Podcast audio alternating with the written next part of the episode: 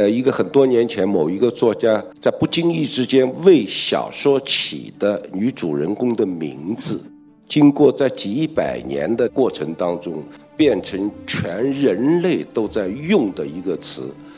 它指代了某种性格。小说人物最厉害的就是，它转化它的属性，它已经不再是一个小说名字，而且人类的某一个绰号代称。啊，这是最厉害的。人性的这个恒定和时间和这个时代等等比起来，就反而是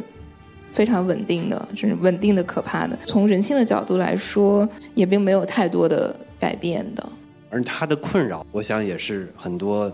呃女性深深的困扰。印象深刻的女性，比如《红楼梦》。《红楼梦》里的三个女性，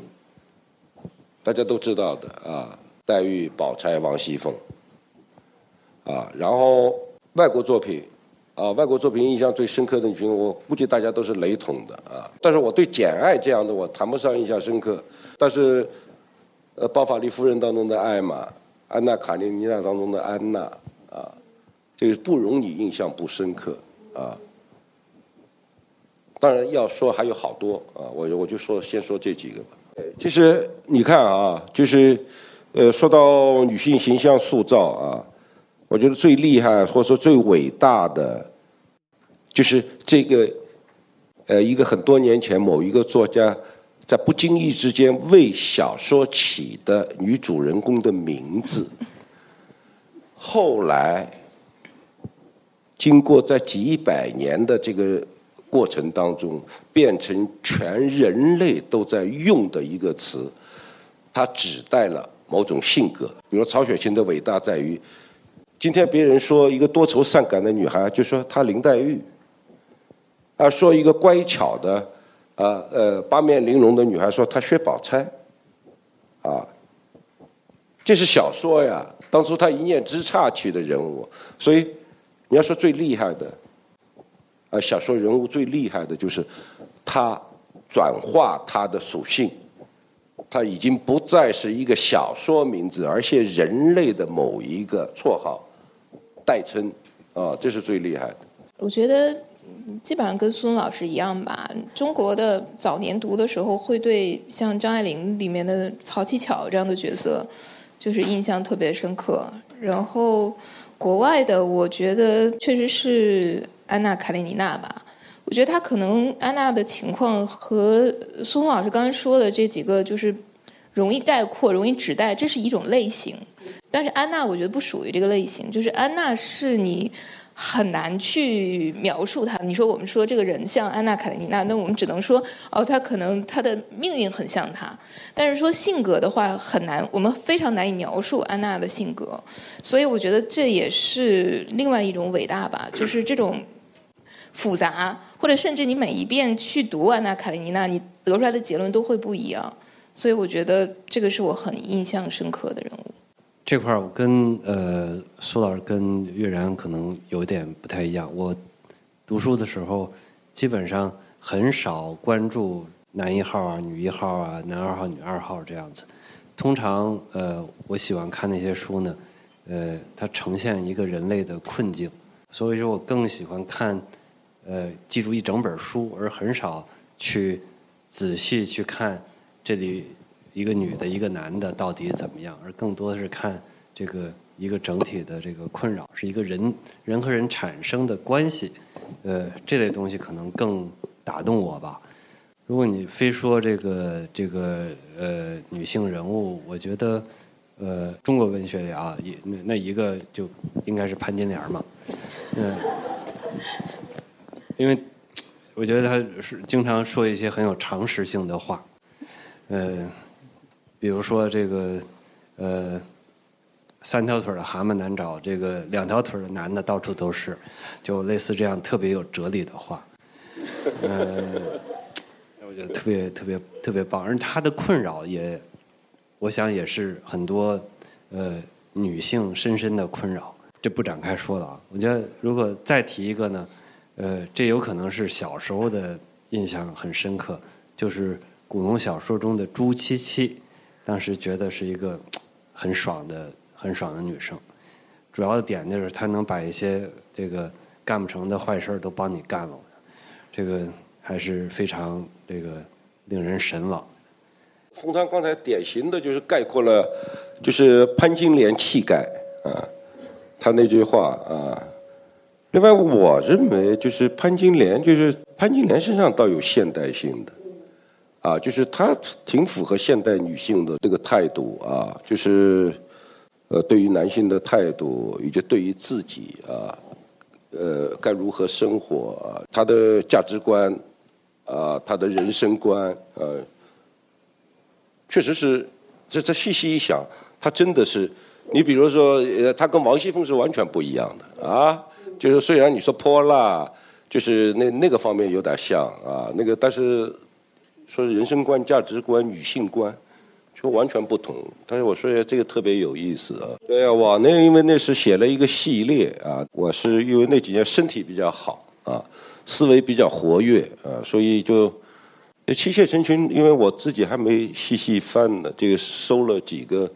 中篇应该都是女性女性系列啊，啊对红粉啊那个那个是其实我是在三年之内完成的，啊那四个中篇嗯。我情况恰恰相反，反正就是基本上写的时候都还是会写到女性，而且女性都会是主人公，所以所以我觉得这个是反倒也不会把她们当成女性。来去想，就是我觉得不会在写的时候强调说啊，我在写的是女性，或者说我在写的是这个性别的一种困扰。对，我觉得我所关心的女性的，你说现在所关心的女性的问题，可能真的还不是完全是女性的问题，比如说不是性别所承受的问题吧，所以也很难把它概括成一个女性问题。这个我可以答的比较直接，是有的。这个跟在座所有人。都一样，我有一个妈，呃，然后呢，我打算呢，但她不一样的是，我妈的使命就是想把屎拉到我命里，这个我就打算争取在她呃离开人世之前，呃，写一本关于我妈的书。我现在呢是选另外一个角度，这个因为我爸先走了，在我这个记忆这个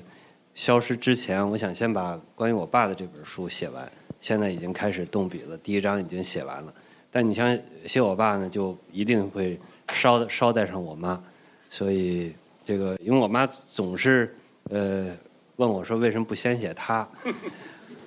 我说总有一个先来后到，这这因为你还活着嘛。呃，各个时代有一个时代，大家不言而喻啊，就是呃，文革前那个那个延续很很很多年的那个女性，因为其实当大街上所有的女人都穿着黑色、灰色、蓝色衣服的时候。其实性别从某种意义上来说真的很模糊，所以那时候为什么也是为什么一件粉红色的衬衫和一条雪白雪白的裙子会成为一个女孩子成为另类的标识？今天想起来很可笑啊！但是事实上，确实我们曾经有过那样的时代。我们的记忆当中，我们的老师、我们的母亲、姐姐。都是那个时代过来的，啊，当然服饰不能说明什么，但至少说明了一个啊，那个时候女人的天性啊，或者是很多天性，她真的是也是灰色的，被束缚的，被压抑的啊，确实经过了很长这一个时代。当然，我一直在说，时代每一个时代都有小的人生，都有小的族群，每天白天在。工厂里头抓革命促生产，但是他在家里，在一个小的环境里头，他扮演一个母亲的角色、女儿的角色、情人的角色时候，仍然是个小世界。啊，这个小世界，我一直说没变过。这个小世界跟五十年前跟三十年后的今天，我说还是有连贯性啊，所以得分开来这么说。我觉得刚才那个苏童老师前面在回答的时候，好像就表达了这个观点，我觉得印象很深刻。就是他说，人性的这个恒定和时间和这个时代等等比起来，就反而是非常稳定的，甚至稳定的可怕的。所以我觉得，其实从这个角度来说，我们也确实看到，就是肯定外部的环境或者是女性的认知，很多东西都会产生改变。但是我觉得从人性的角度来说，因为很多的困境还是来自于人性本身嘛，不仅仅是来自于环境和时代嘛，还是来自于我觉得女性本身的，就是对对自我的看待或者对自己的这个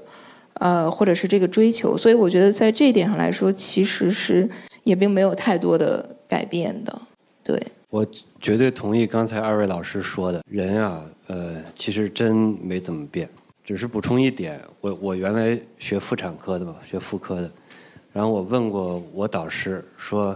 在您那个年代，呃，做妇科大夫跟在我们这种新时代做妇科大夫有什么区别？他就说呢，那个时候呢，只有在手术台上这个可以看内生殖器，现在呢，外生殖器也可以看了，这个我想可能时代还是不一样。一点都不好笑。这我觉得就是能成长像张悦然那样的，就是一个标准。所以让张悦然说，我还觉得不要成长成我这样是标准，就是对我觉得就自由成长吧，就不要相信那些励志的书，不要看那些什么成功条款，然后就我觉得这个是最好的吧。你说这个人之患在好为人师，这人前面两个老师都说了，我这没什么可说的。这个基本上是想干点嘛干点嘛，千万得抓紧时间。